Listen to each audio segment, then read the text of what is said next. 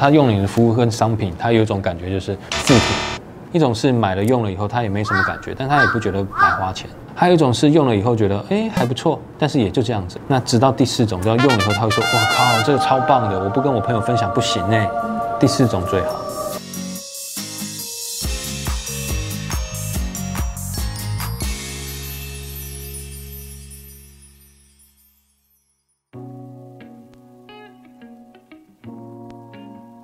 痛点不痛嘛？所谓的痛点就是很多的既有的服务跟产品尚未解决的问题，通常是瓶颈。但是，一般的创业家有时候对那个痛点的认知不够，他觉得这个很严重，他觉得这个东西很常发生，他觉得这个东西很多人愿意付费，但他可能都没有真正去问过，所以他可能开发出了一个产品以后，我们都觉得这个不重要，他就说这这很重要，没有人可以感受到这个东西很重要。第二个叫做客户名单没有准备好。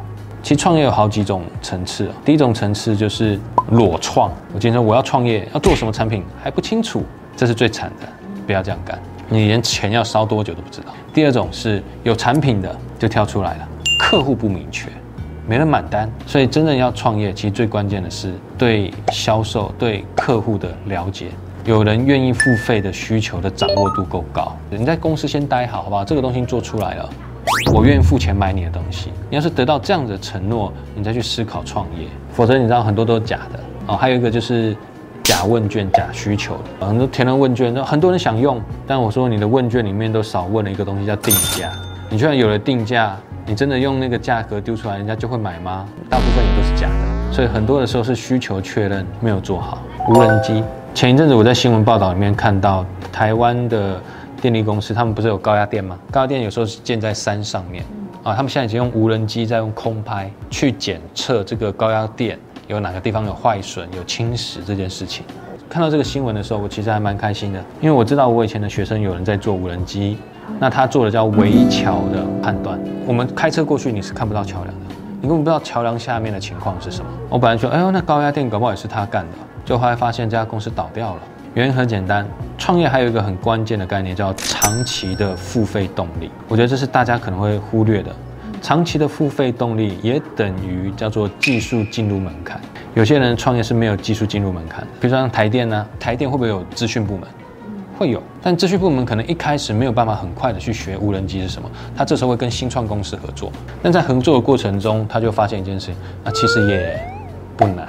所以久了以后呢，台电自己做啊。这样不是可以省民脂民膏，所以你就发现那个长期付费的需求会消失，因为有些东西要是它的技术难度没有那么的关键，别人可以随时取代它。我们在做的事情有没有长期的竞争力？你有没有在过程中不断的深化，让人家觉得非你不可？所以很多人在创业只在思考技术创新不够，技术创新要搭配服务创新，它才可以黏住客户。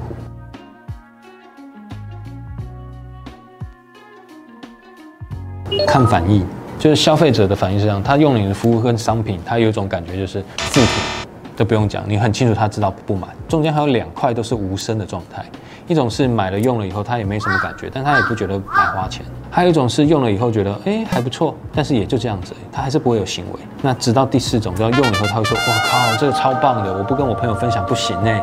第四种最好。所以今天我们在做产品测试的时候，这个消费者在使用的过程中，他会不会感谢你？他会口碑的分享，他会感谢你，表示你的服务品质到位了。这个是很核心的，叫市场给你的 feedback。你反而要很 care 这件事情。没有第四层都还蛮可怕的。你的产品在设计的过程中，你就必须要有一个能让他们回馈的机制。有时候有些 app 是操作到一半，他说：“要是你觉得我这个服务还不错的话，要不要给我个评分呢？”我觉得像这些的设计都还是要有。否则的话，消费者是不会主动去给你。要是你在第二、第三层的话，那你也要驱使他们能轻松的走到第四步，就是可以快速的给予回馈。我觉得这个东西，你能不能也在设计在这里面？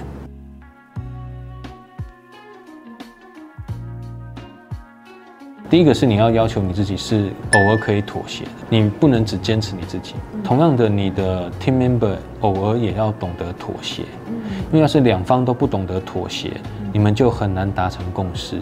你也不了解对方原来的这条路走下去会发生什么事情。妥协就是让这个事情发生下去看看，彼此就会知道我的建议是对的，还是你的建议是错的。你是一个完全不妥协的人，那你就找听话的人来。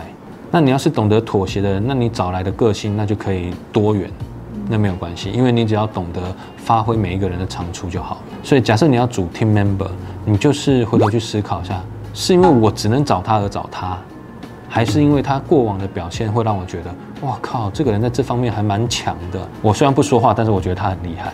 或者我不得每次看他的东西出来，我就靠，这家伙天才。找第三和第四层的人，所以。组退也不容易啊，但是你是找人来帮忙做事，初期对你的帮助会有，长期会比较少。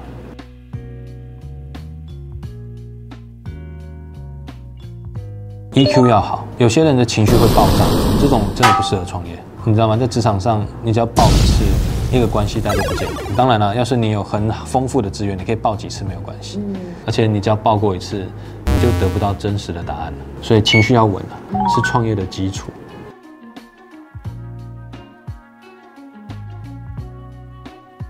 你要拿到投资人的钱的第一步，你要自己先投资你的事业。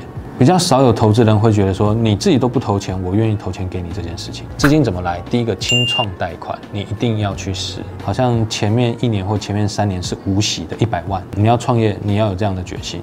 那你也可以先从呃 part time 开始做，去存那笔钱，你就不用贷款了。这也在证明这个市场是愿意给你营收的，对不对？等你都做出了一些事业和成果之后，你才可能找到投资人。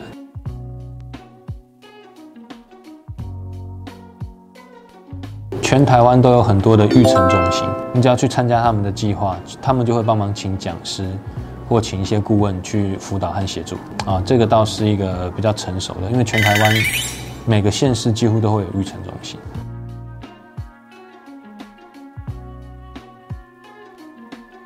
它是个选择，创业曾经蔚为风潮过一阵子。我们今天在创业圈也会觉得，哎呀，不要把它当做潮流来看。嗯，就以学制来说，像德国的教育，它就有，比如说大学学制，嗯他们是有博士的水准的。德国他们在技艺，比如像我们高职，他们往上走也可以走到有同样社会价值的这个层次。所以回头过来，我那时候去思考一件事情，创业不过也就是一般人选择未来的方向之一。所以你说大学生要不要创业？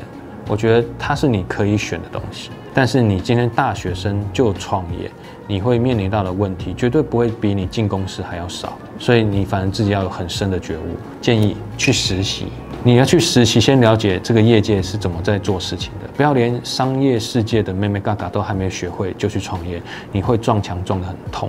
假设你要创业，我觉得实习是必经之路，起码它让你面对了市场，否则你会发现你都在学校里面。